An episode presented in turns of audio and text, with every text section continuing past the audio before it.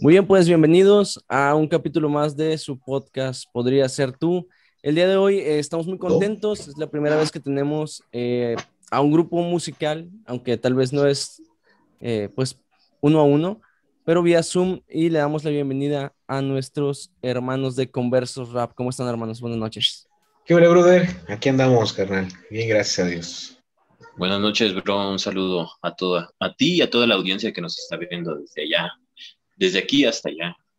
Bueno, para los que, para los que no, no nos ubican, pues yo estoy grabando aquí en Monterrey, Monterrey, Nuevo León, y nuestros hermanos son de Cuernavaca, Morelos, si mal no recuerdo, ¿verdad? Cerquita, cerquita. Vivimos en Jutepec. Estamos a 15 minutos de Cuernavaca. Bueno, estamos pegados a Cuernavaca. Súper cerca. Muy bien. Sí, sí, sí. Este, bueno, pues si gustan presentarse para la audiencia. Va Suacro. Ah, bueno, yo soy Suacro. Soy nombre y número de control. Ah, soy, soy, bueno, mi nombre es Uriel Acosta, eh, este, y en el rap, en, el mundo del hip hop, pues soy el Suacro. Este, pertenezco a esta agrupación que conformamos mi carnal Certero y yo, que se llama Conversos, bueno, también este, el 6720, este, llamada Conversos Rap. Desde hace ya un ratito estamos aquí en la escena, tratando de no hundirnos, pero aquí andamos este, dando batalla. Excelente. Certero. Sí, es mi hermano tan bueno. Yo soy eh, mejor conocido aquí en mi casa como papá. Ah, no, ¿eh? bueno, sí, también. soy eh, Rafael Andrade, pero me puse yo aquí el, nombre este de Certero Rap. Sale. Y igual, soy del grupo de conversos de aquí de Jutepec, Morelos, estamos. Aquí estamos cerquitas, ¿qué tanto son 12 horas, hombre? Ay, nomás. Tras Lomita, carnal, tras Lomita. Luego, luego. Es más, mira, mañana que se arme la asada allá en tu cantón, carnal. Eh, en corto, Luego, luego. ya saben, cuando, vengan a, cuando vengan a Monterrey, échenme un grito y armamos algo en corto. Aquí, ay, ay, ay, gritamos. Para esa voz me agrada. Como, decía el, el, este, Evet Melek, que este, tú vives en la tierra de los holocaustos continuos. sí, man. Sí, los vi, vi que tuvieron una entrevista por ahí con Evet Melek. Está en Aguascalientes, ¿no? Ahorita. Ajá, ya anda, bro. Anda chambeándole duro. Muy bien. Macizo. Pues bueno, la pregunta más que obligada, ¿cómo nace este Conversos Rap? O sea, ¿qué es, qué es lo que los lleva a, a hacer Conversos Rap? Eh, bueno, eh, Converso Rap inició con la necesidad de compartir el Evangelio. Me acuerdo que, bueno, yo fui el mitotero y ya luego se empezó a juntar la banda. Y esto empezó, empezó todo, yo me recuerdo que estaba en la carrera y em, pues el Señor me, me tocó y me dijo, ¿sabes qué? No estás haciendo nada, ponte a hacer algo, ¿no? O sea, dices que eres mi hijo y no haces nada, ¿qué hule? Y sí, este, agarré, me recuerdo que le dije a un par de amigos, ¿qué huele? ¿Se va a hacer o no se va a hacer? Vamos a, compartir el O sea, no me quería ir yo solo, ¿no? A, la chamba. Sí, digo, siempre se busca, o sea, siempre hay uno que dice, vamos a hacerlo, pero vengan conmigo, ¿no? Eh, hagan paro, no, no me quiero morir solo. ¿no? Ah, sí, no, Entonces, eh, así inicié y empezamos a hacer estudios bíblicos ahí en, la, en el tecnológico en el que estudiaba y de ahí se empezó a, bifurcar en varias ramas de trabajo eh, colaborativo. Pero lo que más se cimentó en, en mi aquella juventud fue cuando empezamos a, bueno, pues nos encanta el rap, ¿no? Eh, desde chavitos eh, crecimos escuchando rap, nos encantaba el rap y pues era una música que escuchábamos. Pero cuando vimos la... Eh, hay una banda eh, con, la que crecimos juntos, es Éxodo Band, es una banda de rock aquí también de, de, Morelos. Este carnal este, es mi primo, el vocalista, bueno, sí, es mi primo. Y él me jaló para hacer una rolilla de, este, con él entonces yo me eché un rap, me acuerdo que la vez que me eché ese rap fue sentado detrás de la batería porque me daba, me daba huehuencha que me vieran rapear. Claro. sí, las, digo, las eh, primeras ocasiones siempre da como ese pánico escénico, ¿no? No, pero cañón, mi hermano, sí, sí, sí. Y esa vez fue la primera ocasión que me metí un rap, pero yo estaba sentado atrás de la batería. Y gracias a este carnal, eh, Chuck Kings, eh, que él es productor musical y de, de, video, ¿no? O sea, es un cuate que se pule en esta chamba. Gracias a él empezó el, el, amor por querer hacer algo más. Entonces ya me empecé a involucrar, empecé a contactar dos, tres carnales y les dije, ¿qué huele? Pues hay que hacer rap, va, va, va. Había uno que ya hacía rap y que este, me le pegué, ¿qué onda? Pues échame la mano, va. Y ya nos empezó ahí como que a dar sus tips, pero fue ya que conocí a este carnal, al Suatro. Y conocimos a otro carnalito que ya está ya con el señor, el señor lo, lo mandó ya, ya vente para acá, ya es hora. Pues adelante, el chaparro. Y empezamos nosotros tres eh, con el grupo Gavilla Crew. Este, y ese crew empezó a ser cada vez más y más y más grande. Éramos un buen de banda, éramos bastantes carnales que le estábamos dando. Eh, platícale, Suacro, ¿cómo, ¿qué es lo que hacíamos en el Zócalo de Cuernavaca, que se ponía chidísimo? Ajá, recuerdo que, que, en aquellos entonces yo, yo llegué a la iglesia donde asistía él. Yo ya conocía todo el ambiente, pero vivía en otros barrios. Me mudo y conozco al, al buen certero y me acuerdo que, que, que, me insistía, no, pues vamos al Zócalo y vamos al Zócalo. Y yo, no, me hago güey, y vamos, y vamos. Y, y, en una de esas me animé, en un carnal, este, bueno, Toño, eh, me dijo, vamos, yo te llevo. Y fuimos, y yo empecé a ver lo que hacían el trabajo. Yo llegué ya, ya en trabajo ya empezado. Okay. Este, llevaban una bocina, una bocina, este, y la conectaban a, a, una lámpara de las que dan luz en el zócalo. O sea, podíamos empezar a hacer rap después de cierta hora. Cuando prendían las lámparas del zócalo, pues ya había luz en los postes, ¿no? O sea, se conectaban, soltaban pistas y empezaban a rapear y se empezaba a juntar la banda. De verdad, uh, se juntaba mucha gente. Muchos van a decir que el rap a lo mejor no es muy aceptado, pero era, era increíble la, la, cantidad de gente que se juntaba, o sea, se nos llenaba. Este, también había unos chavos que, que hacían ahí un poco de breakdance y empezaban, empezaban, empezaban, y ya, ya que había mucha banda, este, ya fuera el certero o, o cualquier otro, o incluso a veces llegaban a ir pastores, soltaban un pequeño mensaje de salvación. Uh -huh soltaban un mensaje de salvación, este, ya después de, de, eso hacíamos una oración, unas cuantas rolas, y esperé, bueno, no tanto rolas, sino raps, porque pues, nos aventábamos raps ahí a, a, la deriva. Aventaban más este, freestyle, me imagino. O sea, a veces que sí. había unos que sí, nosotros tratábamos como que de escribir.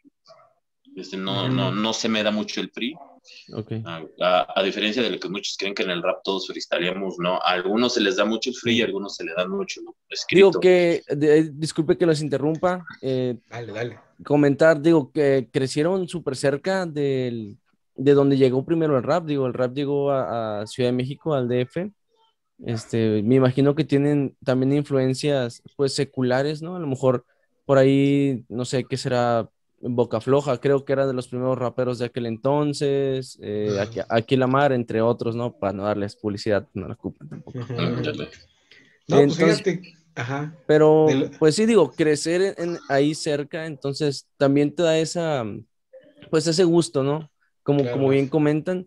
Y, y pues eh, también comentar que pues es, es bastante impresionante el hecho de que en sus eventos, pues iban pastores o iban gente pues más grande mm. que ustedes, ¿no? Digo, aquí en Monterrey, eh, lo comentábamos fuera de, de la grabación, este, eh, cuando yo tenía, que será, unos 15, 16 años, hicimos un grupo de rap, uh, éramos hace unos 13 más o menos, ya, yo, yo, yo eso. Hicimos igual un grupo de rap aquí, pero la, las iglesias, al menos donde nos congregábamos, eran pues bien tradicionales. Entonces era conseguir un espacio en un parque, conseguir un espacio en, en otras, en otras iglesias, ¿no? A lo mejor. Y, y sí fue un poquito difícil, más difícil para nosotros, porque fue cuando apenas estaba iniciando todo el movimiento del rap. Y uh -huh. te digo, eh, ese, ese estigma que pues Monterrey es una provincia, entonces todo nos llega después que, que a la capital. Por eso les decía, o sea, lo, lo chido de vivir ahí es que ustedes, como llegaba a Ciudad de México, al estado, pues se empapaban más rápido que al menos que el resto del país, ¿no? De lo que es el rap mexicano en este caso. Pues fíjate que yo tengo eh, un concepto diferente, porque, bueno, en lo, en lo, particular para mí, digamos que lo pesado, debido a Control Machete, es que yo, yo considero que es en Monterrey donde surge el, mejor rap que he conocido. Y de, ahí, de ahí pues es que yo tengo e, esa, esa este, mentalidad, ¿no? De que de ahí de Monterrey, pero tú no dices lo contrario, que es de la Ciudad de México. Digo, yo, yo lo comento más que nada porque sí, bien es cierto, o sea, fueron grandes booms en su tiempo, ¿no? Contra Machete y algunas otras agrupaciones que siguen activas, pero viéndolo más por el lado más urbano, porque estamos hablando de que Control Machete y ellos se, de repente se hicieron globales, o sea, se llegaron a la disquera. cañón. Pero, pero lo underground, o sea, el underground, el under, el, freestyle, el graffiti, el, el breakdance, todo eso empezó a tomar más fuerza en Ciudad de México, porque aquí Las, las banditas que empezaban a salir le tiraban a eso, o sea, tiraban a, a pegar igual que Control. Y se nos olvidaba un poquito que pues primero tienes que picar piedra, ¿no? O sea, primero tienes que ir a la plaza y aventarte dos, tres rimas, perderle la vergüenza, agarrar el micro y este, porque pues eso también me imagino que sus primeras presentaciones también era un poco así como que, ay, es que aquí me conocen y me voy a poner rojo, se me va a olvidar la letra o qué sé yo. Bueno, hasta la fecha, carnal. sí, pues fíjate que cuando nosotros empezamos, eh, yo creo que ya, ya no fue tanto, fue por porque Control Machete para, yo creo que para los, nosotros fue una influencia muy grande. Pero ya aquí en Morelos el, rap ya estaba pesado, bro. Cuando nosotros empezamos ya había un buen de banda muy picuda en el ámbito del hip hop. Entonces, eh, nosotros estamos pollos. podemos llegar a decir, empezamos en el 2005, ¿no? Pero no, ya atrás de nosotros, aquí en Morelos, ya estaba pesado el rap. Entonces, ajá, di. No, digo, porque por ejemplo, en mi caso, pon tú desde el 95, 96, yo ya empezaba a hacer, mis pininos, pero obviamente este, no, no en público. Cuando empezamos nosotros a armar nuestras pequeñas rimas y a soltar rimas en el micrófono, llegaban bandas, no sé, tu raza de bronce, o raza de cobre, ¿qué era de cobre? Oye, de, cobre, ¿te acuerdas la vez que llegaron a la, a, las plazas y nos dijeron, y como nosotros jalábamos la banda, ¿no? ¿Qué onda? ¿Qué tranza? ¿Se va a hacer? Sí, sí, órale, el micro ahí está. Lo que procurábamos era que cuando llegara la gente, eh, los chavos rappers, que ahorita ya, muchos ya nos llevaron de calle, eh, les decíamos, escriban de sus letras, cambien las groserías. Aquí no se permite eh, groserías, no se permite malas palabras, doble sentido. Es positivismo. Nosotros hablamos de Dios. Ustedes quieren hablar algo adelante, pero nada de groserías, nada de doble sentido. Y un buen de banda escribía, este, sus, reescribía en ese momento para poder rapear. O sea que nosotros les dábamos chance. Pero ya ahorita, nada, ya nos llevan de calle muchos. Y me acuerdo que raza de, cobre, ¿te acuerdas si te acuerdas que dejaron el micrófono bien babeado? O sea, no, Y así ya no, ya no queríamos ni agarrarlo, me acuerdo. Pero lo que, a lo que yo quería decir es que pues, nosotros hacíamos nuestros pininitos ahí de rap, escribíamos nuestros. Pero cuando estos vatos llegaron, estos vatos ya traían rolas hechas. Sí. ya traían material hecho. eso quiere decir que ya habían empezado a jalar desde mucho antes que nosotros. Sí, digo, y aparte uno que va empezando, voltea si ves a alguien que se ve hasta un poquito más profesional porque ya llega con con su banda, llegan con su material, ya traen a alguien que les pone la pista y ellos ya no están ahí atrás de, de, todo, ¿no? Entonces como que sí, sí, sí, los, los, o sea, los, los entiendo en ese aspecto, pero la verdad es que, que o sea, qué buena onda que nació de ustedes el, el ir al, a la plaza, digo, supongo, ¿se dice Zócalo de allá, de Morelos? Ah, el Zócalo. Ok, es como el Zócalo en Ciudad de México, pero en chiquito. ¿Algo así? Dale, sí. Okay. sí. Ah, Mucho más chiquito. Sí, me imagino, el Zócalo está enorme, pero sí, pero sí digo, eh, entonces cuando iniciaron en ese, en ese movimiento en la plaza, ya eran, o sea, ya eran una agrupación como tal, ya eran los tres, ya, ya tenían algo grabado o, o iban a, iban sobre la idea. Sobre la idea. sobre la idea. Es que en, en, ese, en ese tiempo, cuando nos conocemos ahí, bueno, yo a, a Certero lo conocí un poco antes en, la iglesia, pero no, no éramos, yo era, fui muy camarada de, Isaac, bueno, soy muy camarada de Isaac desde morrillos, este, pero cuando llegué a la iglesia fue que conocí al Certero, me empezó a jalar y ahí conocí a Esgo, que se nos adelantó, el Jorge. Ok. Este, pero no teníamos, no teníamos nada, este, no había rolas, sino que íbamos a una plaza este, de por ahí cerca, Lidopool, este, y comprábamos discos que traían pistas. Ok. Low Riders, ¿no? Ajá. Comprábamos discos que traían pistas y sobre esa le dábamos. Traíamos nuestro Discman o nuestro DVD y ahí sobre esa le poníamos. Y sobre esa rapeábamos, rapeábamos, con, escribíamos, así te la pasabas toda la semana tratando de escribir algunas cosas, ensayándolas, y ya llegabas el... Un tiempo fue viernes y luego fue sábado y llegábamos a darle. Luego también fue domingo. Este, ajá, también algunas veces fuimos domingos. Y entre tanto y tanto de que yo traía un verso, el, el Certero traía un verso, el Jorge traía un verso, me dijo Jorge, oye, mira, yo traigo este, este verso y la temática se parece mucho al verso que tú traes. Ah, vamos a armar una canción y ahí fue la primera canción que nació en ese tiempo de Gavia Cruz, que se llama Impacto, Impacto pero aún ahí no éramos agrupación, sino que yo tardé mucho para agarrar el micrófono. Yo iba ahí, pero nada más, nada más estaba ahí entre el público. Pero no, hasta que... normal, digo, vas... Bueno, al menos a mí me pasó así, digo, cuando, cuando fue que nos armamos el, el grupo, es como que ya estás con tus camaradas escribiendo y ahí sí le echas un montón de punch y, y te aprendes la letra y, y haces hasta segundas voces. Pero cuando te invitan, a nosotros nos invitaron a un evento en una iglesia y estábamos así de que parados, así de que... Entonces me imagino que es muy similar, o sea, que fue muy similar en tu caso.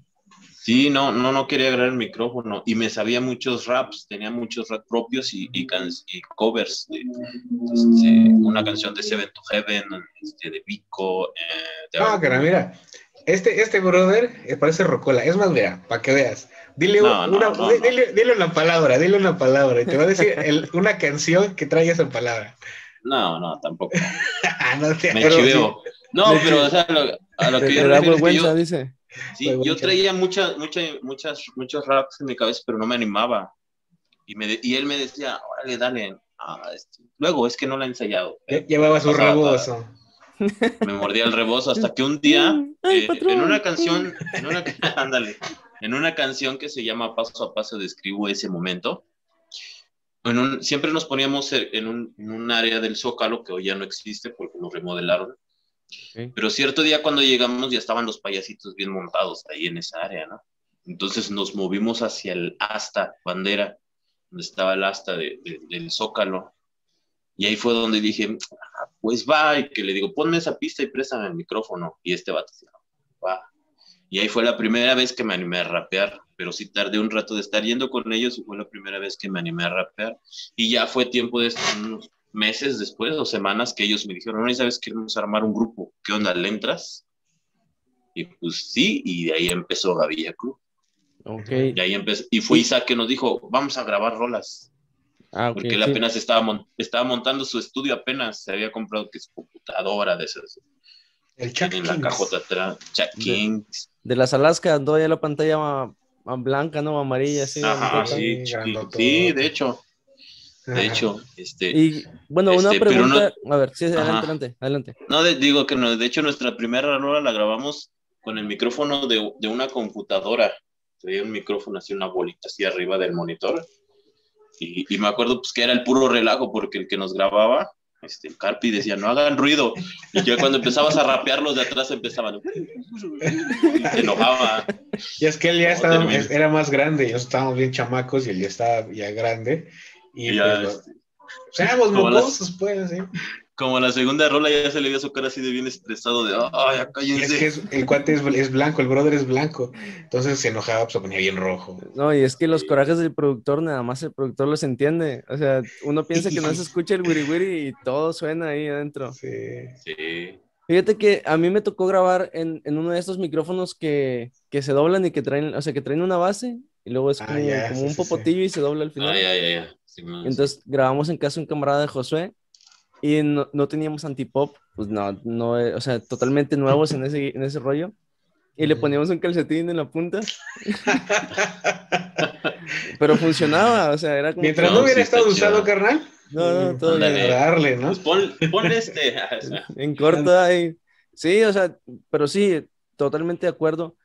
Eh, siempre iniciar un proyecto es muy difícil Eh, aquí lo bueno fue que iniciaron, o sea, tres amigos, básicamente, tres amigos que, querían, que querían lo mismo. Entonces no fue tan fácil, no fue, perdón, tan difícil coordinarse entre ustedes.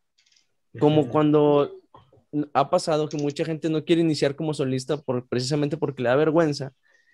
Y entonces invita a alguien más que no trae ese trip, o sea, que dice, bueno, pues yo tengo el paro ahí, pero el, consejo, o bueno, un consejo que le, que le quisieran dar a la raza que va empezando en el rap, ¿cuál sería? Paso, tú primero.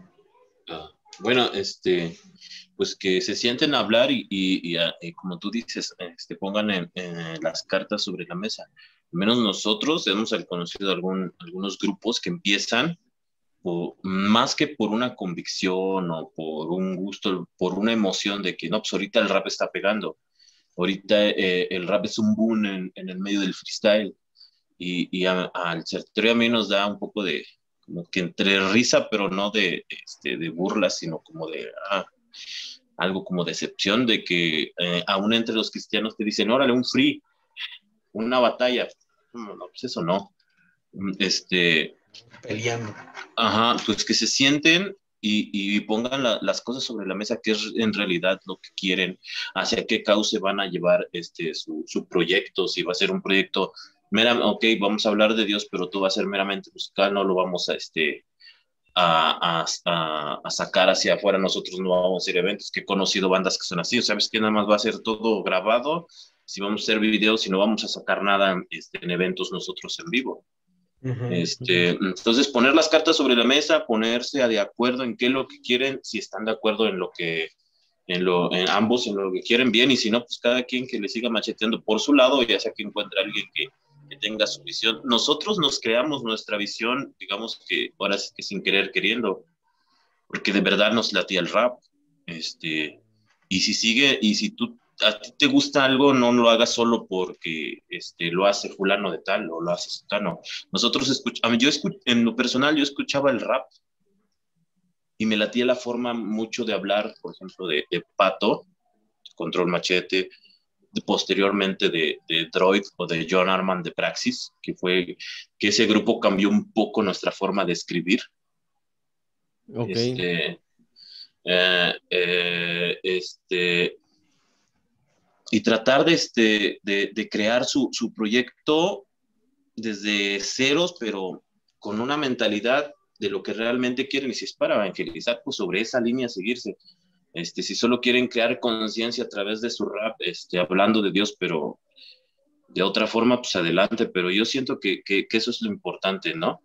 Este, crearse sus cimientos y principalmente si es dentro de lo cristiano, crear sus cimientos en la Biblia y buscar una asesoría de alguien fuera, no sé, un pastor, algún anciano de la iglesia. En este caso sí nos llegaron a apoyar algunos, algunas personas de la iglesia, algunos pastores nos llegaron a apoyar y nos llegó alguna vez es un jalón de orejas, no estuvo de más, pero este, y conocimos, y como te digo, conocimos grupos que este, empezaron a rapear y al poco rato uno ya quería estar cobrando, el otro este, y no quería poner parte de, de, este, de, su, de su parte de la canción porque no le gustaba.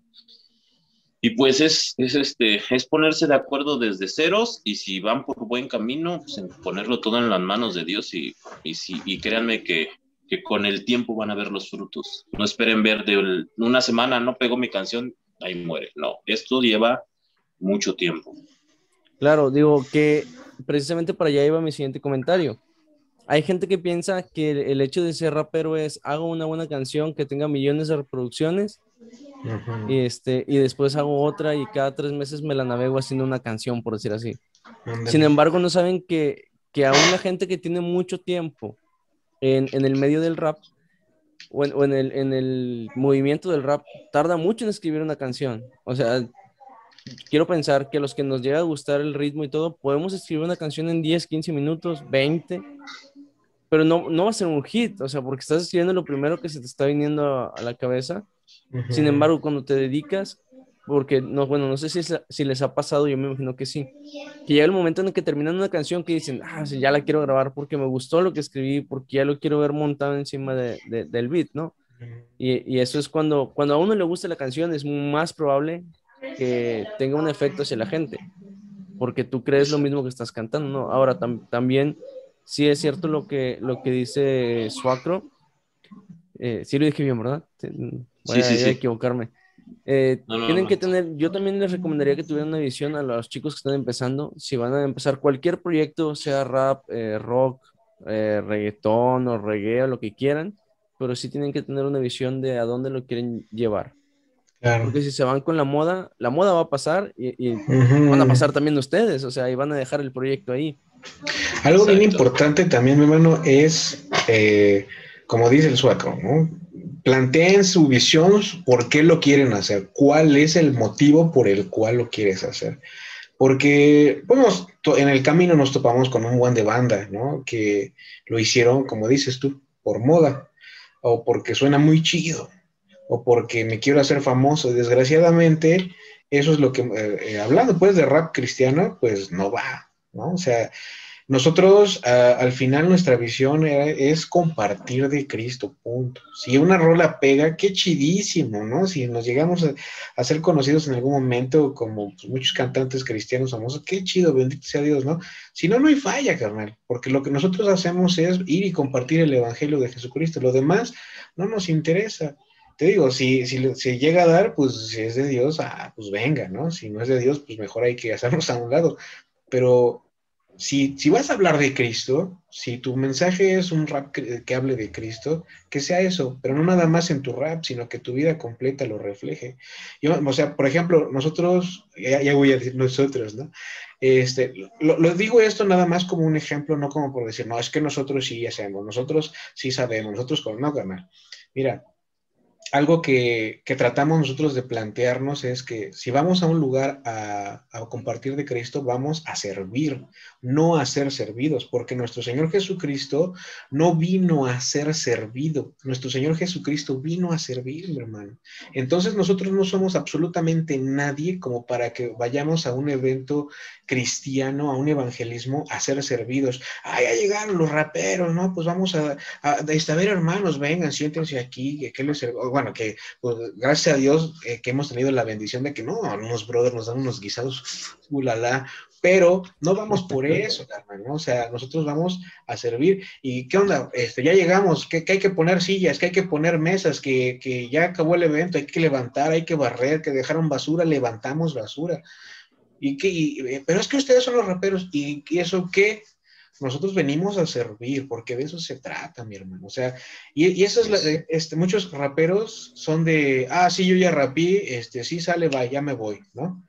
Ah, va, chido, ¿no? Sí, o sea, se, las dan de superestrellas, vaya, o de, o de artistas.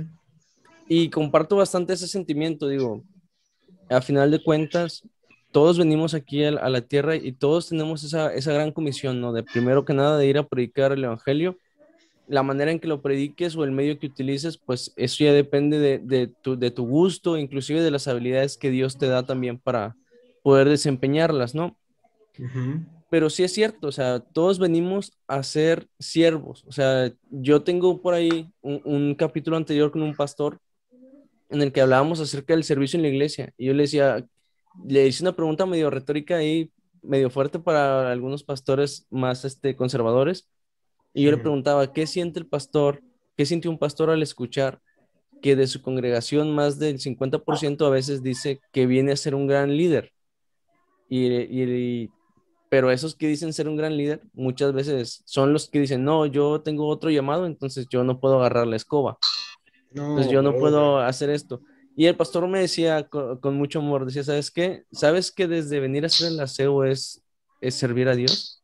Y si Dios ve con agrado, Dios ve con agrado hacer el aseo, mover las sillas, dice recoger la ofrenda, Dios ve con agrado todo eso porque todo es para Él. Dice, y hay gente, porque si hay gente en las iglesias, hay que aceptarlo, que piensa que son como mejor que las demás, como que su llamado es más importante. Sí, brother.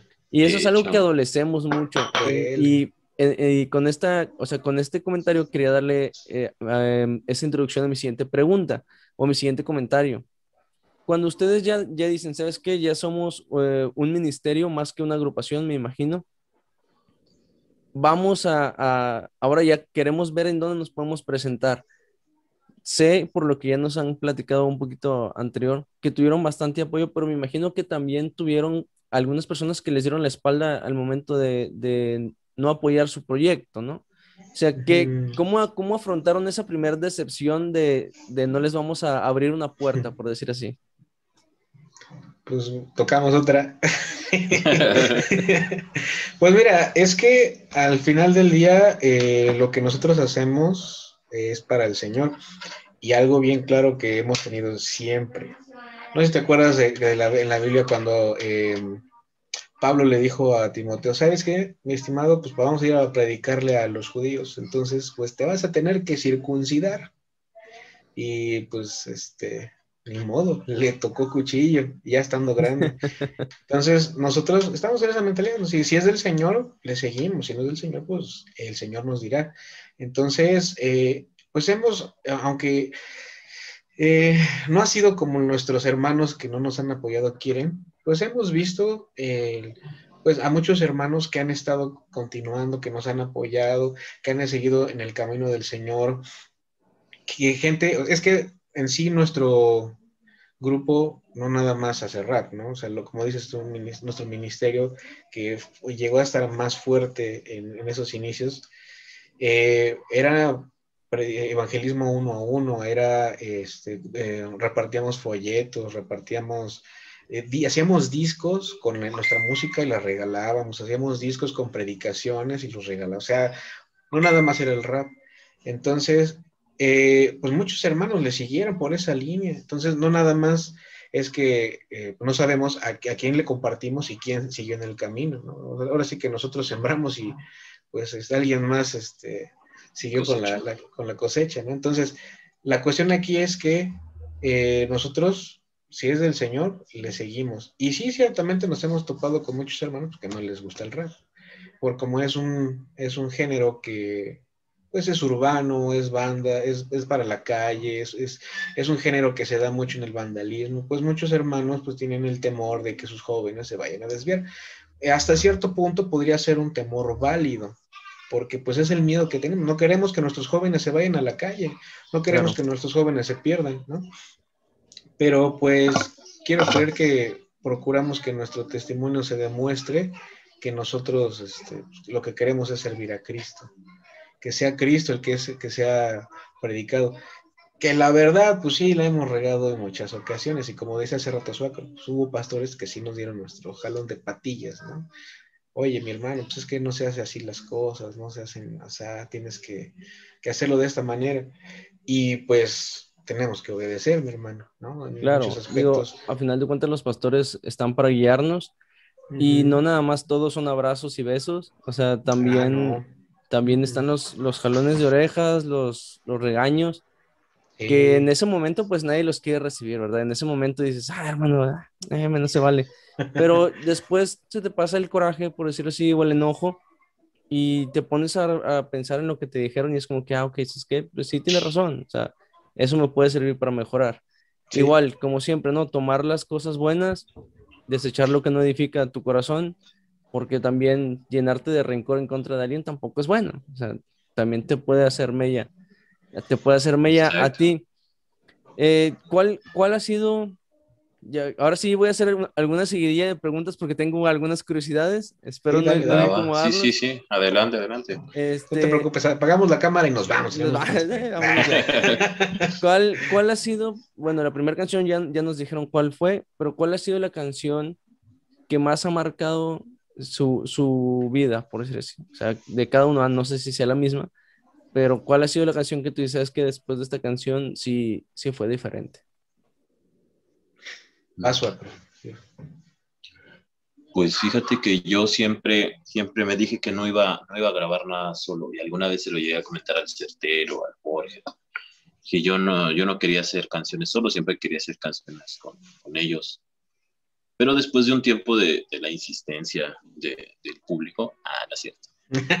Este, este de, Isaac me decía, este, grábate una, grábate una, órale pues. Y grabé un tema que se llama Sin ti, que me acuerdo que... que me acuerdo que, que este, que, que, ese tema eh, lo hicimos muy apegado un al estilo de, hip hop, hip hop, ¿no? Que este, con las campanas, ¡pum! y un beat acá este, pesado.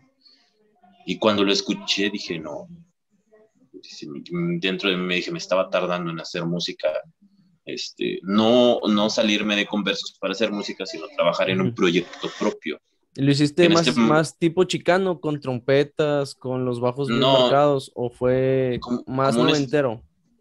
más estilo como en esa onda de, Tupac y, ese, y, esa, ah, onda. Sí más, sí, más estilo gangsta, más o menos. Ajá. No tan gangsta, pero sí algo así. Este, digamos que las bases de ahí las sacamos. Pero, pero de ahí sí fue donde dije, ah, quiero hacer más. Que de ahí ya no, como que algo, algo me dijo, no, pues que tenía que hacer más. Y de ahí empecé a sacar algunos otros temas que ya en su momento iré publicando porque ya, ya, ya terminé un EP y de ahí me voy a seguir con otro. Pero todo será por vía, digamos, vía internet, no, no haré físicos. Pero ese, ese tema de Sin Ti fue algo como que, aparte de, de, este, de, de que fue mi primera canción, fue un desahogo que yo traía. Yo trataba de decir cosas, que yo quería decir cosas, pero muchas veces decir, mm, si se lo dices a alguien, por ejemplo, Chepo, me caes gordo, ¿no? Certero, me caes mal, ya se ofendieron, ¿no? En lugar de decir, ¿por qué te caigo mal que te hice? Entonces, tenía, quería sacar todo eso que traía y agarré y en esa rola, pues, saqué todo, saqué todo y saqué también esa, esa, esa parte de mí, de esa, esa, condición que sentía yo de, de, del miedo de estar sin Dios, ¿no? Una parte donde digo de estar sin ti, estar en ti a mi manera es estar sin ti, ¿no? O sea, porque no siempre va a ser a tu modo. Sino claro, a veces Dios te pone las bases, tú dices, es que no, no me gusta por ahí, pues, son las bases, por ahí le tienes que dar. Si no le das por ahí, no estás yendo por donde debes. Claro. Y, de, ahí, cambió todo mi, toda, toda mi visión hacia hacer música cambió en ese momento. Digo, totalmente de acuerdo en ese aspecto. Muchas veces queremos y nos aferramos a hacer las cosas como nosotros queremos. Y yo creo que el principal error es no preguntarle a Dios si está de acuerdo. Y el segundo es aferrarte. O sea, es yo lo quiero así, yo lo quiero así, yo lo quiero así. Y Dios, como es todo amor y misericordioso, te dice, ándale pues, hazlo así. Y luego lo haces, vas y, te ensartas y chocas. Y luego eh, parece el meme, ¿no? Así de que volteas con Dios y ¿qué te dije yo? Ah, pues. Entonces podemos ahorrarnos ese paso, podemos ahorrarnos ese choque si, si primero le preguntamos a Dios. Certero, ¿cuál ha sido la canción que después de esa canción tu vida, o sea, tu vida, tu manera de hacer rap fue diferente? Pues yo estoy como, como en la posición de aquí del suacro, fue en el momento que escribimos la de Aquí sigo. Aquí sigo, en, esa cita igual como que, como que andamos en, la misma sintonía. Es que ya, eh, hace rato nos dijiste cuál, de las cuales fueron las cosas más pesadas, ¿no? Pero, o sea, si nos ponemos a contar aquí quiénes nos hicieron feos, quiénes hablaron mal de nosotros, nah, bueno no, no, no vale la pena, ¿no? Pero este, cuando eh, creíamos que pues, no servía de nada lo que estábamos haciendo, ¿no? O sea, puras críticas.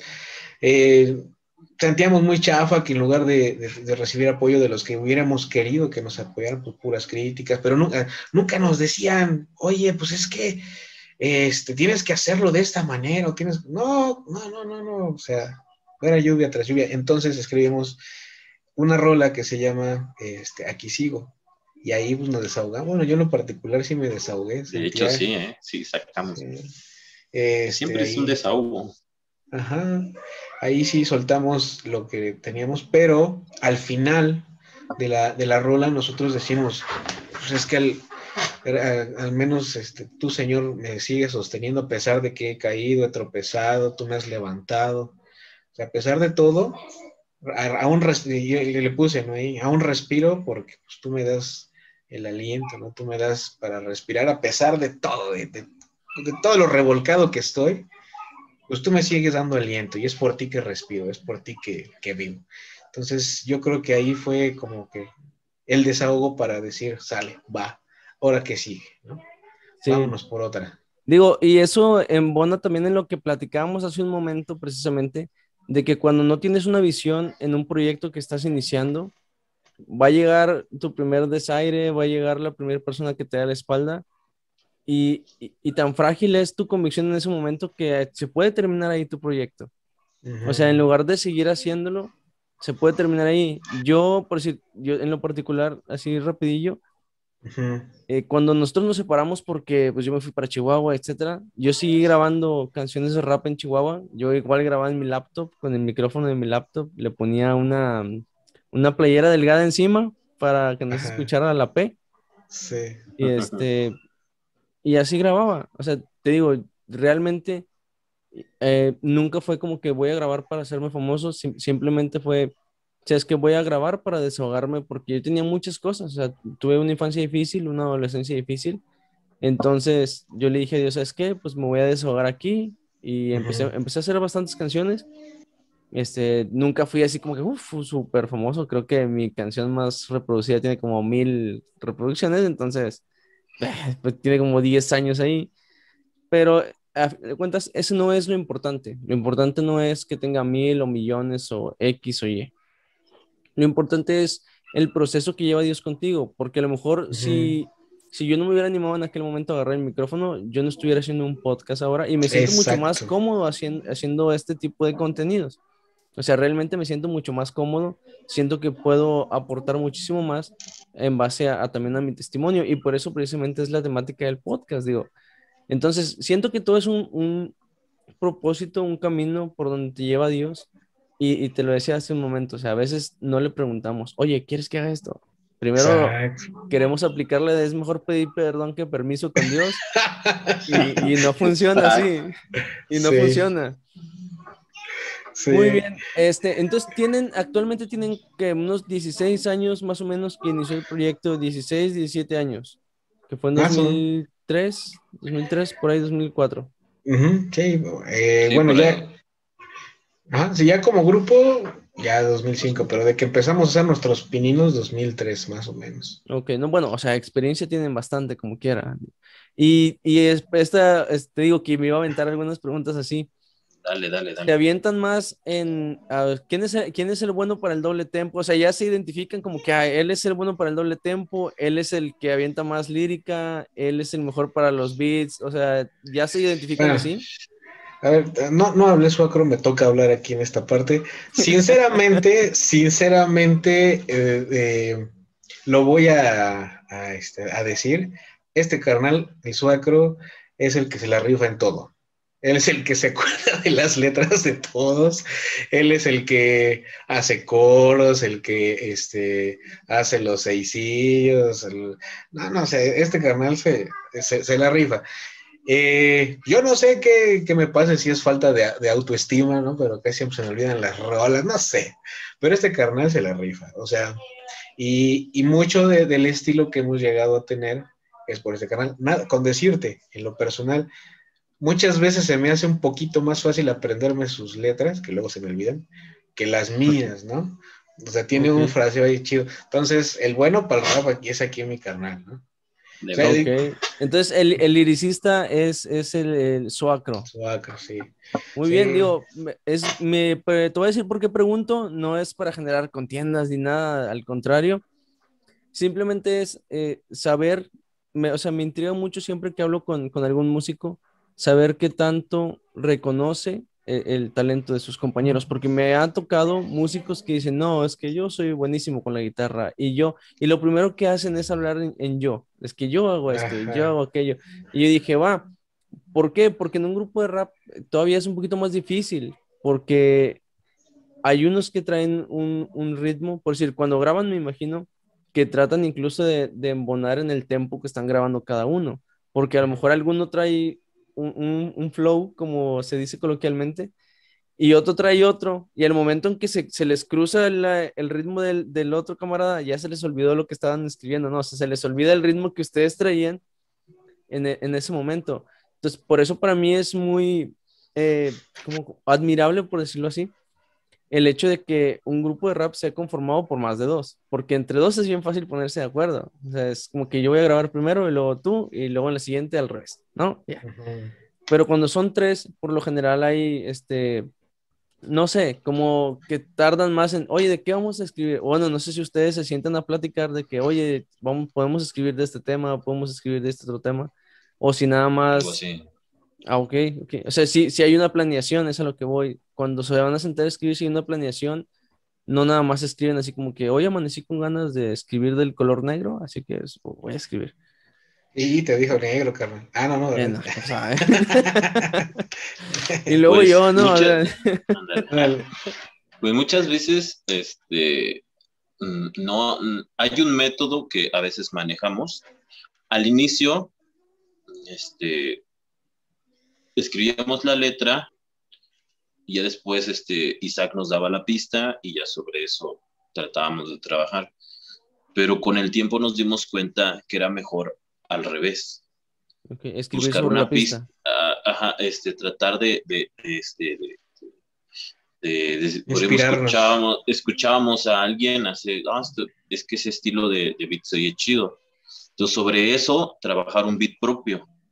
Okay. Y ya que tuvieras el beat, entonces te sentabas a escribir. Bueno, ahora sí que les estamos dando algunos tips que nos han funcionado. Sentarte a escribir y, hacer algo que, que, que, este, que le llamamos pulir, no sé si, tú lo hagas o que algunos lo hagan, ¿no? Es que escribes todo tu verso, lo practicas y ya conforme lo vas practicando sabes que esta palabra no queda, o aquí le, aquí le puedo meter algo que se llama rima dentro de rima, este, o si aquí en lugar de esto le meto un hype man, puedo este, hacer que esto rime con esto, queda mejor y así, ¿no? Empiezas a, a crear más ideas. Claro. Este, ya a la hora de, grabar, de, de volver a grabar queda mucho más seguro y más estructurado.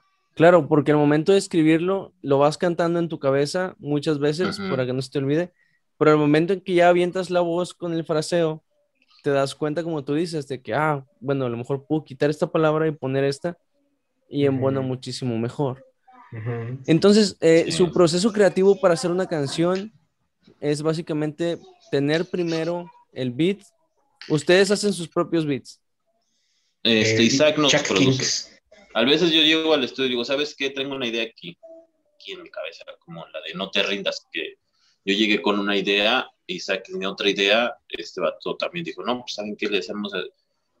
Y quedó la pista de no te rindas, la de este paso a paso, este fue una mezcolanza de ideas, a mí me la, me la mostró Chepo Isaac ya que la tenían, que es una canción de rap que lleva cumbia, unos pianitos de salsa.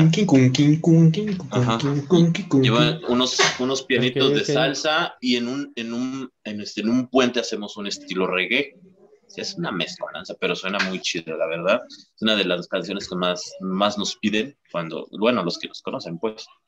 Ese, ese es nuestro método más que, yo, ese, ese es el, método que a nosotros hemos visto que nos ha funcionado trabajar sobre el beat, pero en ocasiones como, por ejemplo, hasta el último segundo, ¿no?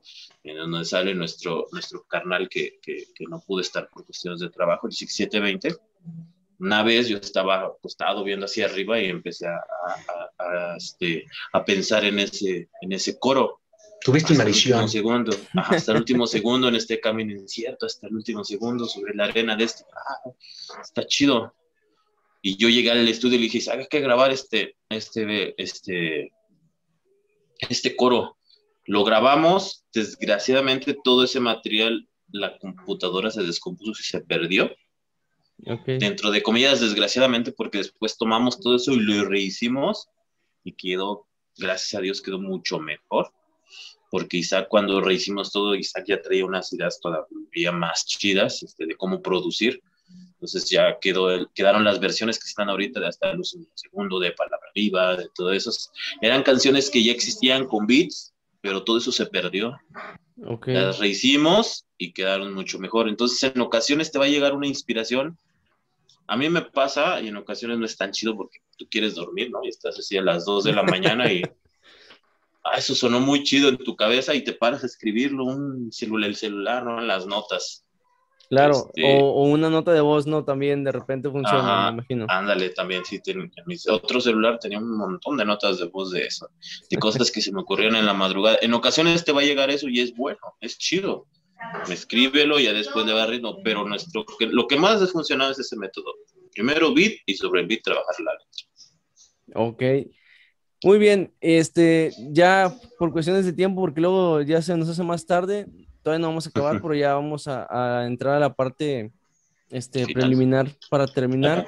Tengo una pregunta, este, bueno, yo no sé si ambos sean casados o con hijos o si por acá mencionaban nada más certero que le decían papá, entonces asumo que es casado. Sí, él es casado. ¿Cómo es, ¿Cómo es la vida de un rapero casado? O sea, vaya, porque es muy diferente. Ya porque es muy diferente ser un rapero soltero, porque puedes ensayar en tu casa, puedes escribir a las 3 de la mañana, te llega la inspiración y es como que, ah, con ganas.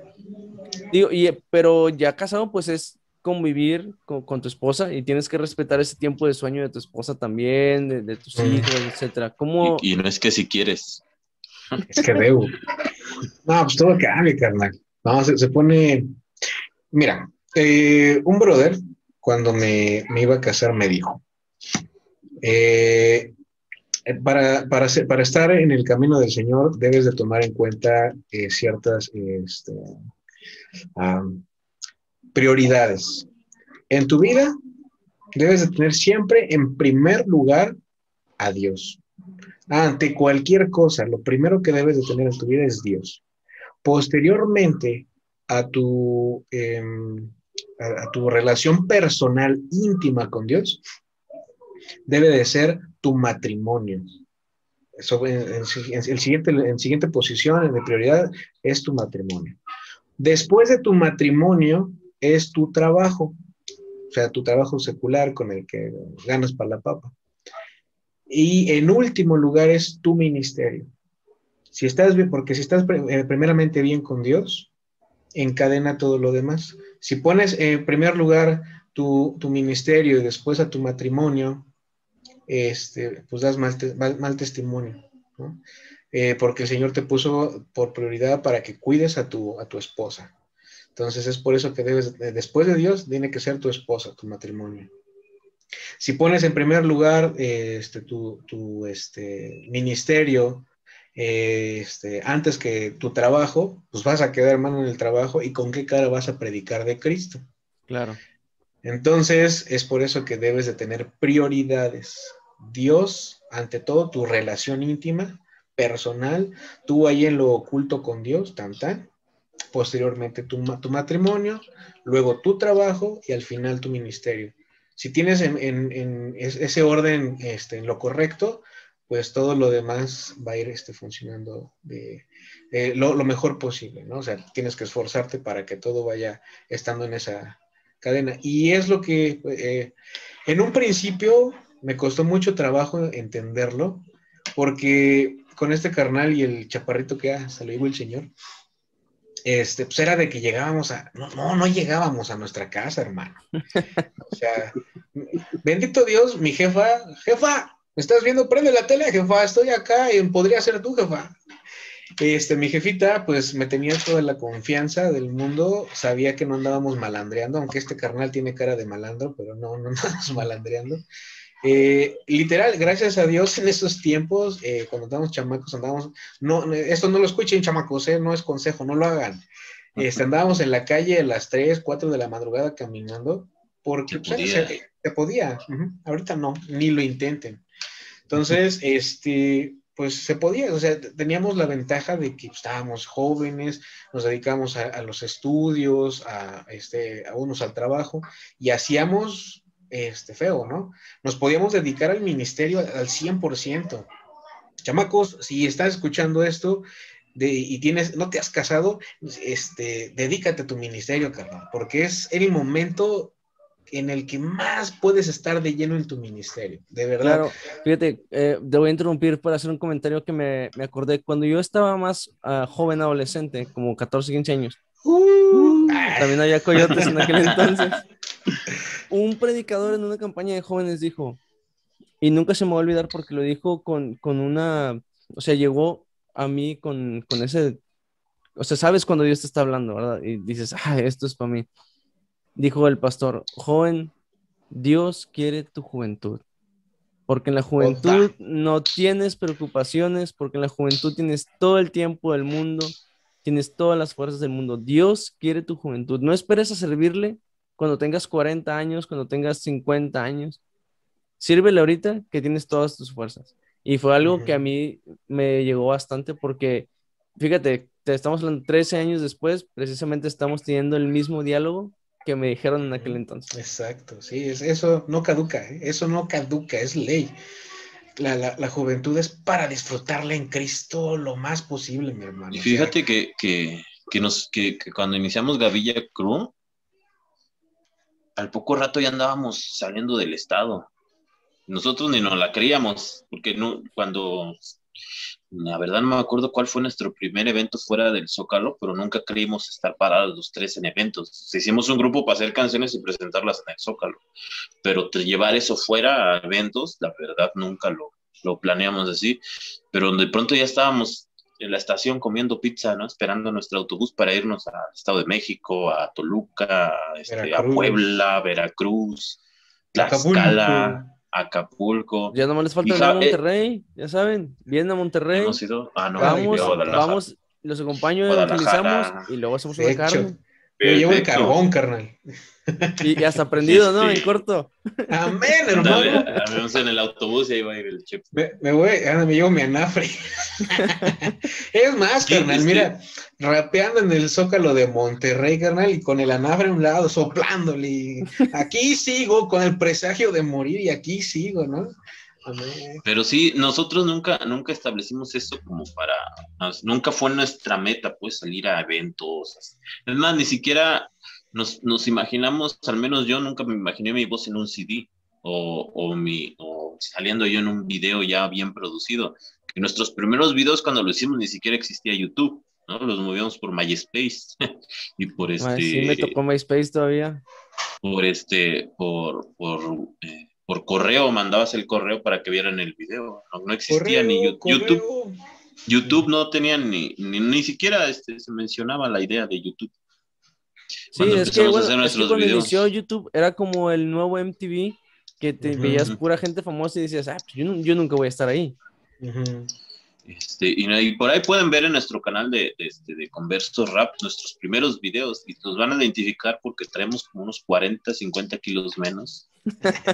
sí, pero sí, sí, este, en tu juventud es cuando más le tienes que dar, la verdad nosotros no creíamos, por ejemplo, algo, este, yo nunca creí que estábamos rapeando en un escenario y que en ese rato llegara Fermín Cuarto y que iba a rapear en el mismo escenario que estábamos rapeando nosotros. Hasta nos congelamos y, ah, Fermín Cuarto, ¿no? Este, no, no sabía, decías, no sabía si tomarme una foto o, o, ah. o qué hacer, ¿no? Porque o existe un grupo que se llama Fe Fighters. No sé si lo conozcas. Yo no lo ubico de plano. Es un, es, un grupo chileno. Un día llegamos al Cervantino, a, Guanajuato, a cantar. Este, y es un grupo que nos inspiró mucho a nosotros. Si tienen oportunidad de escucharlos, escúchenlos. Fighter, Praxis, Syntaxis, todos ellos son grupos de muy antaño que nos ayudaron mucho. Algunos siguen vigentes como Praxis. Y, brother, estaban ellos cantando en el, ahí en el escenario de, bueno, no era escenario porque es en las calles ahí en, Guanajuato, estaban cantando ellos antes que nosotros. Y Jorge, que, que, que, paz descanse, que está allá arriba ya con el Señor, nos quedamos viendo emocionados. Dice, son Fair Fighters, son bats que vienen desde Chile, Argentina, desde por allá, a rapear aquí a Guanajuato. Jamás creímos conocerlos en persona. Pero este, si tú te pones a trabajar chido en tu juventud, obviamente bien centrado y con, un, con alguien que te guíe espiritualmente, la verdad es que, es que sí vas a lograr mucho. Claro, lo decimos por experiencia. Y sobre todo tomado de la mano de Dios, ¿no? Es lo que comentábamos al principio. Puedes tener, puedes tener el mejor equipo, puedes tener la mejor producción, pero si no estás tomado de la mano de Dios, todo lo que puedas hacer va a ser vacío y no te va a llenar. Eso, porque, porque falta, falta esa presencia ahí. Y bueno, realmente es que esta, esta plática ha estado bastante amena. Quiero agradecerles el tiempo que se han dado. Yo sé que la gente que nos, nos va a ver, nos va a ver a la hora que sea, pero fue una odisea llegar a esta grabación en Zoom y eso que es en Zoom. Y bueno, ya para, para, terminar, tenemos dos secciones en el, en el podcast, ¿sí? Este, son dos preguntitas súper fáciles. Este, ¿cuántos limones se comen? No, no es cierto. Es este. En los tacos. Eh, un viaje, un tren viaja de. Un tren, ándale, sí. Voy a mi tarea. Mi tarea en corto, ¿no? Eh, no, no, está bien, no pasa nada. Este, bueno, son dos, dos preguntas. Eh, la primera es este, se llama ¿A quién y por qué? Esta, esta primera sección. Y se les explico, es en el hipotético caso de que gracias a Dios nos permite llegar al cielo. Y antes de entrar al cielo, Dios te dice, ¿sabes qué, certero? ¿Sabes qué, es suacro? Tienen la oportunidad de hablar un rato con un personaje histórico, un personaje bíblico, alguien que les hubiese gustado haber conocido. ¿A quién elegirían y por qué?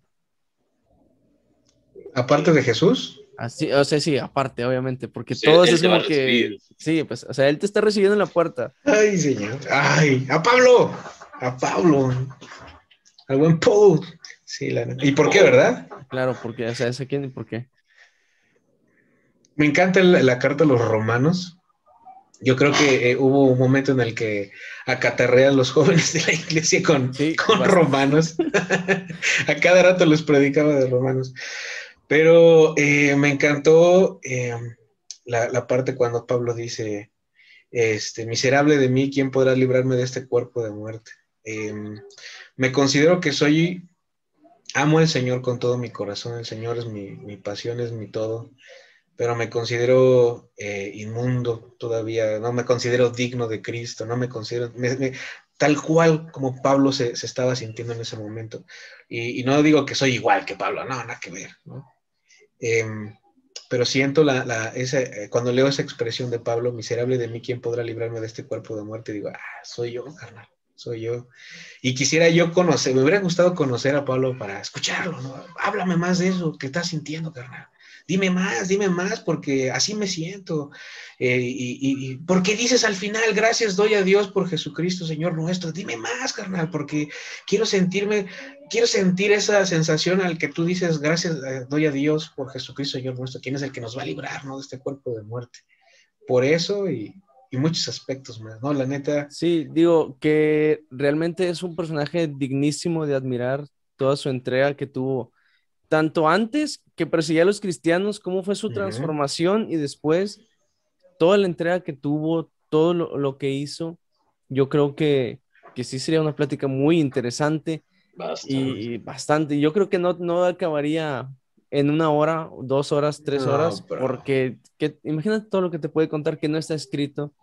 Entonces sí es bastante. Eh, Suacro, ¿a quién y por qué? A Saqueo, ¿por qué? No, pues en este caso coincido un poco, eh, bueno, no un poco, coincido con Certero, este, porque pues Pablo es, digamos que Pablo se presentó siempre humano, este, nunca, nunca estuvo como este, una perspectiva de él por encima de los demás, sino todo lo contrario. que pese a, que algunos decían que padecía enfermedades por las cosas que escribía, aún se mentía, mantenía fiel, ¿no? Es decir, que pedía que le quitaran el aguijón y Dios le respondía, no, pues bástate, bástate mi gracia. Con eso que te sea suficiente, porque en tu debilidad mi poder es que se perfecciona. Este, casi, casi de, pero señor. Y ves frases, ves, ves frases o, o, ves relatos de Pablo de que estando en la cárcel, en lo peor, él firme e incluso evangelizando, ¿no? Este, claro, cuando uno menos piensa que podrías hacerlo y, y él seguía así. Y, se mantuvo firme, siendo que escribía cartas, este, y en unas cartas que, demostraba que sentía una soledad inmensa, ¿no? Porque pues ya cada quien estaba tomando sus rumbos, ya estaba grande, estaba en la cárcel. Entonces, pues, que sí, Pablo, pero aunque también me gustaría platicar un poco con Isaías. No, ah, te hubiera tocado una calambradísima, mi hermano. Porque imagínate, yo, dentro de mi perspectiva, no sé ustedes, pero Isaías es, este, sí, como dice el Chepo, ¿no? en ese aspecto, pero también tuvo una de las muertes más, más feas y, pensar cómo es que, pese a todo eso jamás, ¿no? Jamás dio un paso atrás. sí, yo creo que, que entre esos dos, pero yo creo que me iría más por Pablo por Pablo. Entonces coinciden en Pablo. Digo que... Sí, además de que pues este, este vato no, es que el apóstol Pablo y, le les voy a predicar de Romanos y se acababa el libro de Romanos y se regresaba. Sí, ah. es que Romanos te habla cada que lo lees, o sea, la Biblia en general te habla cada que lo lees, pero realmente Romanos es para la juventud y es en muchos capítulos es una llamada de atención, entonces está, está muy bien va a predicar certero, ah, llevo un Nuevo Testamento. Llevo nada más voy a llevar romanos, no, los tengo así individuales. No, carnal, tenía una Biblia que se me desprendió romanos a propósito y este, yo suelo utilizar gel, no, luego andaba yo leyendo romanos y, me agarraba el chino acá en el cabello y luego mis hojas se pegaban porque este, caía gel y se pegaron, bueno. Muy bien. Pues esto fue eh, a quién y por qué. Y la última, pues mucho más fácil todavía, es el invitado te recomienda. Aquí pues son dos recomendaciones. Eh, puede ser una canción, un libro, una película, un texto, lo que sea. Que ustedes, como, como les decía hace un momento, que ustedes digan, ¿sabes qué? Después de esto, o sea, de esta, esta película me dejó esto, yo, yo recomiendo que la vean. Puede ser una película secular, una película cristiana, la que ustedes quieran. Avengers. Ah, no sé. Dale. Dale, certero, tú primero. A ver, película, canción, grupo. Un libro también, o sea, lo que sea. Un libro. Ah, ya sé cuál. Evidencias que exigen un veredicto. Ya sabía, de Josh McDowell. Sí, chulada de libro, chamacos, ¿eh? Les va a servir bastante para poder conocer que Cristo es real. Y estuvo aquí. Eh, McDowell, que fue ateo, ¿no? Y, y tanta su hambre de, de, descubrir que terminó siendo Ajá, cristiano. Y ese libro, ese libro describe eso, de Josh McDowell. Ok, ¿cuál era el nombre? ¿Lo repiten, por favor? Evidencias que exigen un veredicto. A ver, les enseño la portada, pero... Ah, en vivo y todo el rollo, ¿eh? El libro. Sí, sí, ahí lo trae. Ay, papá. Este, chamacos. ¿Eh? léyanselo. Aquí está. No compren piratería, chamacos, ¿eh? Ahí está. Muy bien. Pues llevan, que llevan uno, les falta uno. Digo, porque en ese también coincidieron. Pues sí, sí. Este, una canción. Fíjense que yo, este, hay una canción que, que me marcó mucho, como les decía, de un grupo que se llama Praxis. Aún sigue por ahí dándole al rap son españoles, nos marcó mucho en, este, en nuestra forma de escribir porque tú escuchabas el rap y escuchabas este, ¿qué tranza vamos a hacer aquí? o sea, un, lenguaje más coloquial, escuchamos a Praxis, un lenguaje más poético, más pulcro, y dije, ay, yo quiero hacer rap así, más fino, o sea, más, con, con, con palabras más estudiadas, o sea, unos versos más estudiados, más refinados, este, en la forma de hablar muy propio, pero se escuchaba muy bien, muy poético. Este, hay una canción de ellos que se llama En Soledad. en Soledad fue que encontré. E, esa, esa, canción está muy chida, yo se las recomendaría porque a mí me mm. ayudó mucho. Habla de, de, cuando estás en lo peor, en lo peor ya tocaste fondo y sientes que ya todo. Chulada, Este, este, y, y, ahí es donde él dice que en soledad encontró una razón para creer que Dios, pese a todo eso, ahí estaba. Y si me permiten hacer otra, escuchen, pues, escuchen de nuestro carnal que nos, que nos, este, que nos produce de Isaac, tiene una banda que se llama Éxodo Band. Escuchen Rescátame. Cuando se sientan bien mal, que ya no pueden hacer nada más, que ya su vida ya, ¿no? Busquen Éxodo, rescátame. Esa canción. Rescátame. Habla, es como la misma línea de En Soledad, pero es una mezcla de, rock con rap. es, un, es un rolón. Es, un, rolón. La verdad es una canción que les va a ayudar muchísimo. Como quiera, esos enlaces, pues eh, nos coordinamos para buscarlos y se los dejamos en la descripción para, para que no batallen y nada más le den clic aquí en la parte de abajo. Certero, tu segunda recomendación.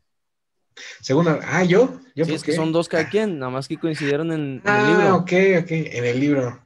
Este, híjole, ahorita no se me viene Yo ya sé, ya sé qué recomendación voy a híjole, mi comodinzote. este, les voy a recomendar un podcast también que es, que está, no, le llega a este, la neta, podría ser tú. Ahí este, le está llegando a los talones, a, podría ser tú. les recomiendo el podcast de El Show de Ocio. Ahí está mi recomendación también. Todos los días sábados los, nos pueden guachar ahí a las 10 de la noche este, en el podcast El Show de Ocio. Ahí tratamos de invitar a hermanos. igual, o sea, me encanta tu, esta dinámica que tú manejas, mi hermano. Es lo que tratamos de hacer este, a veces. A veces no nos sale como tú. intentamos. intentamos, pero este, igual procuramos que los que vayan este, platiquen de Cristo. O sea, no es una entrevista, así como tú nos hiciste, no nos estás entrevistando, estamos platicando, mira, estamos charlando este, y platicamos de Cristo, que es lo que importa. O sea, no, no, importa el artista, no, no, importa el personaje humano, importa que hablemos de Cristo. Es lo, es lo que tratamos de hacer también en ese podcast. Mañana vamos a estar con unos carnales, no sé si conoce la banda de Zona 7. Sí, como no, son, o sea, Zona 7, que es, es rock, ¿no? Es alternativo o algo así. Ajá, rock con rap. Sí, los he escuchado una, una canción. No te quiero echar mentiras, no sé cuáles, pero he visto en Spotify y en YouTube por ahí algo de ellos. Entonces, todos los sábados a las 10 de la noche. A las 10 de la noche. El show, el show de ocio. El show de ocio, Simón. Ahí vamos a estar. Así nos buscan en, en, YouTube y en, este, en Facebook. El show de ocio. ¿No están en Spotify? No, no, no. Ah, bueno, ahorita después de leer les platico cómo estar en Spotify gratis para oh. que puedan estar. Ahí lo busque también la banda. Pero eso ya después de, terminar de grabar. Sí, sí, sí. Muy bien, pues este, nos vamos a, despedir, básicamente. Algo que le quieran decir a, la, raza que nos, que nos escuchó, que nos aguantó un buen rato por aquí. Bueno, pues a toda la banda que nos está guachando, eh, nos decías que pues eh, nos dirigiéramos a los que van conociendo de Cristo. Cristo lo es todo, gente. Cristo es el camino, es la verdad, es la vida. Fuera de Él nos vamos a perder. Eh, sin Él nada vamos a encontrar. En Él encontramos la satisfacción que necesitamos. En Él encontraremos la llenura. Eh, probablemente nos queremos clavar en, cuestiones como drogas, en alcohol, en sexo, en pornografía, en cuestiones que queremos buscar que llene nuestro corazón, que llene nuestra vida. No, banda, neta, neta, no es choro, no es porque, ah, es que es cristiano y que es un rapero cristiano y, no, y, quiere que su mensaje sea, te lo digo, carnal, porque es, es neta, es, es lo que yo he vivido, es lo que yo te quiero transmitir, neta que quisiera abrir mi mente, así, abrir mi cráneo ¿no? Y, sacar ahí a la luz de lo que te quiero decir, que Cristo lo es todo. Cristo me ha llenado, Cristo me ha hecho sentirme satisfecho, Cristo ha permitido que, que mi matrimonio esté hasta ahorita este, funcional, que en mi, en mi trabajo, que, que, haya sido bendecido en mi trabajo, pero sobre todo las cosas, o sea, todo esto que te estoy diciendo es añadidura, sobre todas las cosas es que Cristo me ha dado esperanza de vida eterna, de salvación. Eso lo es todo, eso lo llena todo. Si, si, eh, me, me quedara sin chamba, si me estuviera enfermo, Cristo sigue siendo todo para mí. Eso es lo que les quiero dejar, banda. Tan, tan. Muy bien. Suacro, ¿algo que quieras decirle a la, a la, audiencia? Pues el Chepo ya dijo casi todo. Bueno, también hablamos un poco de, de los proyectos, ¿no? Si quieres iniciar un proyecto, men, un proyecto principalmente lo puedes iniciar de rodillas en oración. amén. Pones tu proyecto en las manos de Dios, te acercas a un líder, un pastor, este, sabes que nosotros queremos hacer un proyecto, no sé, de rap en el, en el de nosotros. Este, busquen un fin, evangelizar, este, queremos este, llevar la palabra de Dios a través de esta música, porque, porque en mi barrio escuchan mucho rap y yo quiero que escuchen rap, pero con, las letras que hoy en día son muy famosas.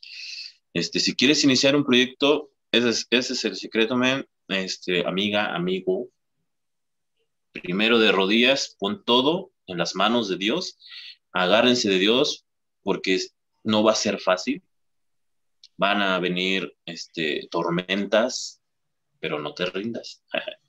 van a venir, este, va a venir, va a venir, frente. van a venir infinidad de, de cosas que, que, que, van a tratar de, de, este, de, desanimarte, pero ahí es donde va a ser puesta a prueba tu, tu fe. Es, así que, exacto. así que si tú tienes la convicción de lo que estás haciendo es algo que, que para lo que tú tienes llamado, es algo que tú sabes que, que, este, que, que Dios te va a respaldar, pues adelante. Va a venir, como te dije, muchas cosas este, en contra, muchos te van a decir que estás mal, muchos te van a decir que esa música no, muchos te van a decir que ese proyecto no va a nada. Tú mantente firme y verás la recompensa. Y siempre recordando sí que, que cuando uno trabaja lo hace para Dios y no para los hombres. Exacto. O sea. Cuando Dios te da un llamado, te lo da para que lo hagas para Él, no para que tu pastor te vea bien, no para que tus amigos te vean bien, no para que una comunidad de seguidores que puedas tener te vean bien. Es porque Dios sabe que lo vas a hacer y eso que, que Dios te está dando, esa habilidad, ese talento, esa facilidad para hacer las cosas, viene de Dios, hay que usarlo para Dios. Y, y hay que siempre, digo, ya para cerrar eh, este comentario, recuerda que si tú no lo haces, Dios va a buscar quien lo haga. Entonces, no, no te quedes con esa espina después de, y yo pude haberlo hecho, Sí, porque no sabes cómo te puedes llegar a arrepentir Sí. de no haber trabajado para Dios. Algo así. Algo así como cuando Jesús dijo, si ellos se caigan estas piedras, hablarían, algo así te va a pasar. Algo así te va a pasar, exactamente. Pues bueno, eh, amigos, ellos fueron certe, eh, Certe- ellos fueron Converso Rap. Este, por último, ya para despedirnos, sus redes sociales para que la banda los siga por ahí. En Facebook nos pueden buscar como Conversos Rap. En YouTube nos pueden buscar como Conversos Rap. En, So- en SoundCloud nos pueden buscar también como Conversos Rap. Ahí no tiene pierde, vayan a seguirlos, chequen su material y bueno, este, primero Dios, por ahí nos juntamos otra vez para hacer algo. Ah, papá, que se haga. Entonces, a- aparte este- la carnita asada, mi. Aparte la carnita asada, cuando vengan a Monterrey o cuando yo vaya a Cuernavaca. Eh, Armamos algo. Acá también. Sí. Muy bien, estás. pues bueno, amigos, y recuerden el eslogan del podcast. Recuerden no burlarse de nadie ni hacerlo menos por lo que estén pasando, porque tal vez el próximo podría ser tú. Que Dios les bendiga. Hasta luego. Igualmente, brother. Bye. Nos vemos.